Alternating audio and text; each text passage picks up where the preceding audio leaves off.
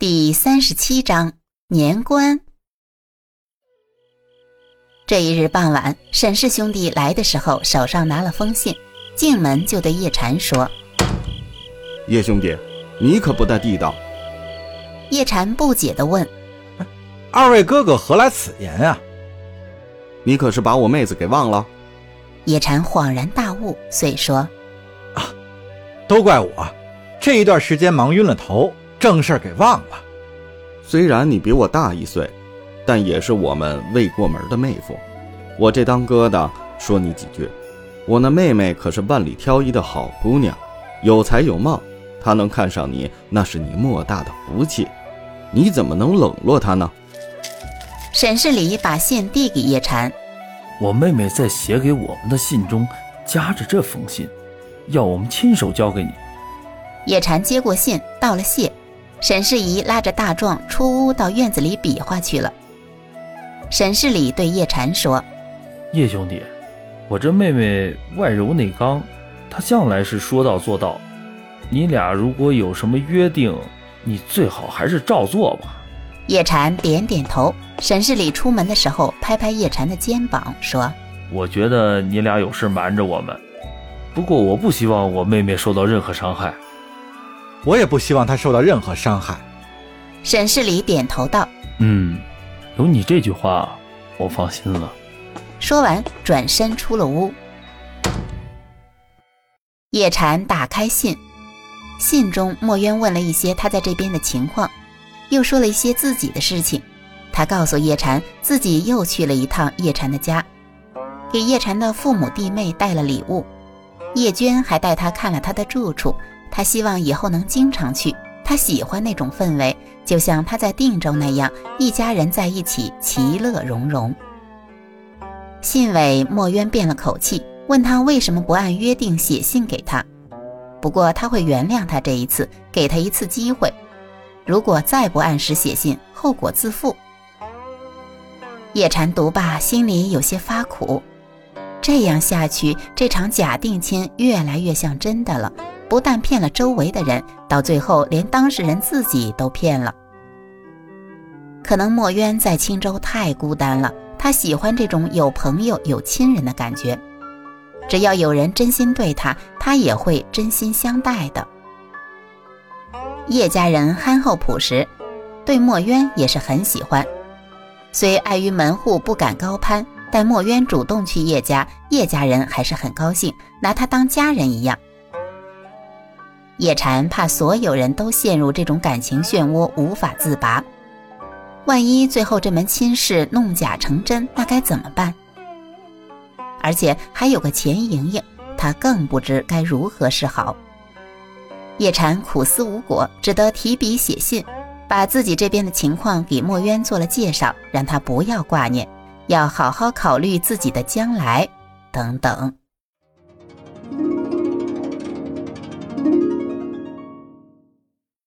真正的冬天来了，定州守军也减少了操练，叶禅他们的工作也轻松了许多，白天也没有多少事儿可干。沈氏兄弟经常拉着叶禅出去骑马打猎，叶禅教沈氏兄弟拳脚功夫，沈氏兄弟就教叶禅骑马射箭。甚至有几次还拉着叶禅找军中的枪棒教头切磋。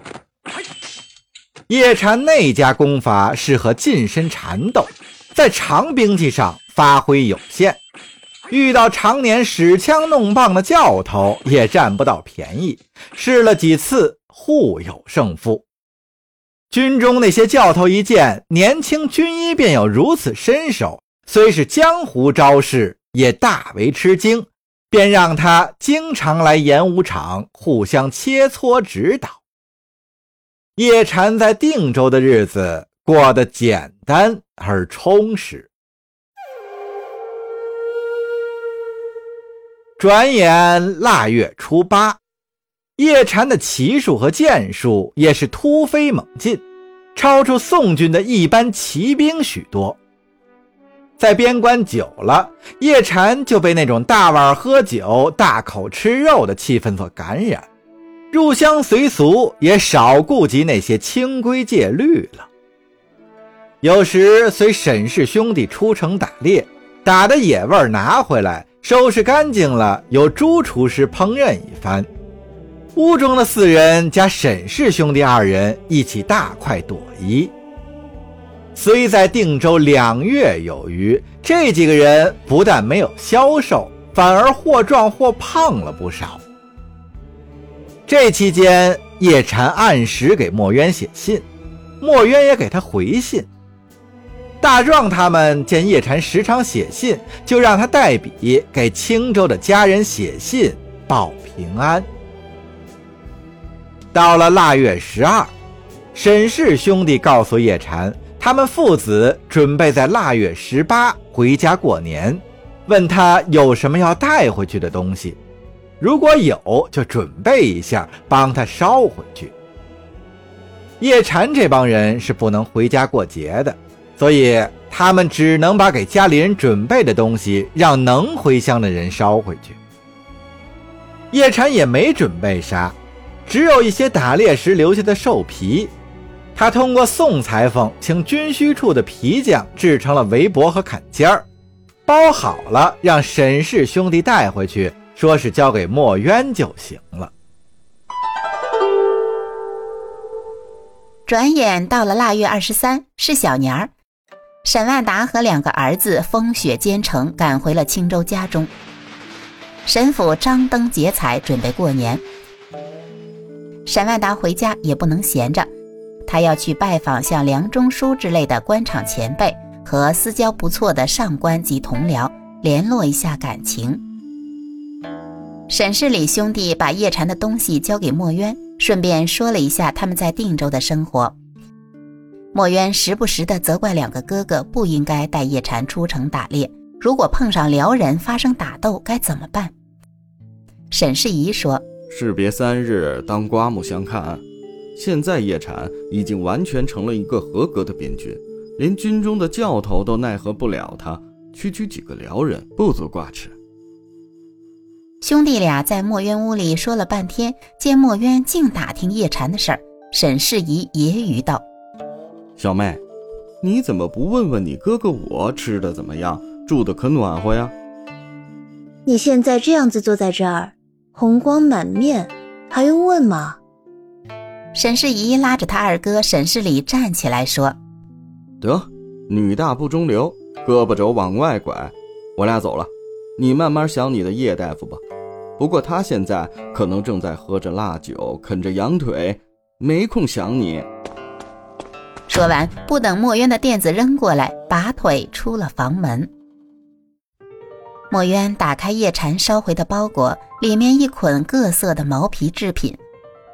还有一封信，他展开信纸，信中叶禅说了一些祝福新年的话，并告知他这些毛皮制品中一条灰白色的狐皮围脖是给他的，其余的请墨渊送到他家里。还说因为打猎的经验不多，狐皮的颜色太普通，等以后有机会给他弄一条纯白的雪狐围脖。墨渊住过定州，当然知道纯色的狐皮很难得到，可遇不可求。但他还是很高兴叶禅能有这个心思。另外，叶禅能把东西交给他，让他送到自己家里，那就是说明叶禅拿他不当外人了，这一点很重要。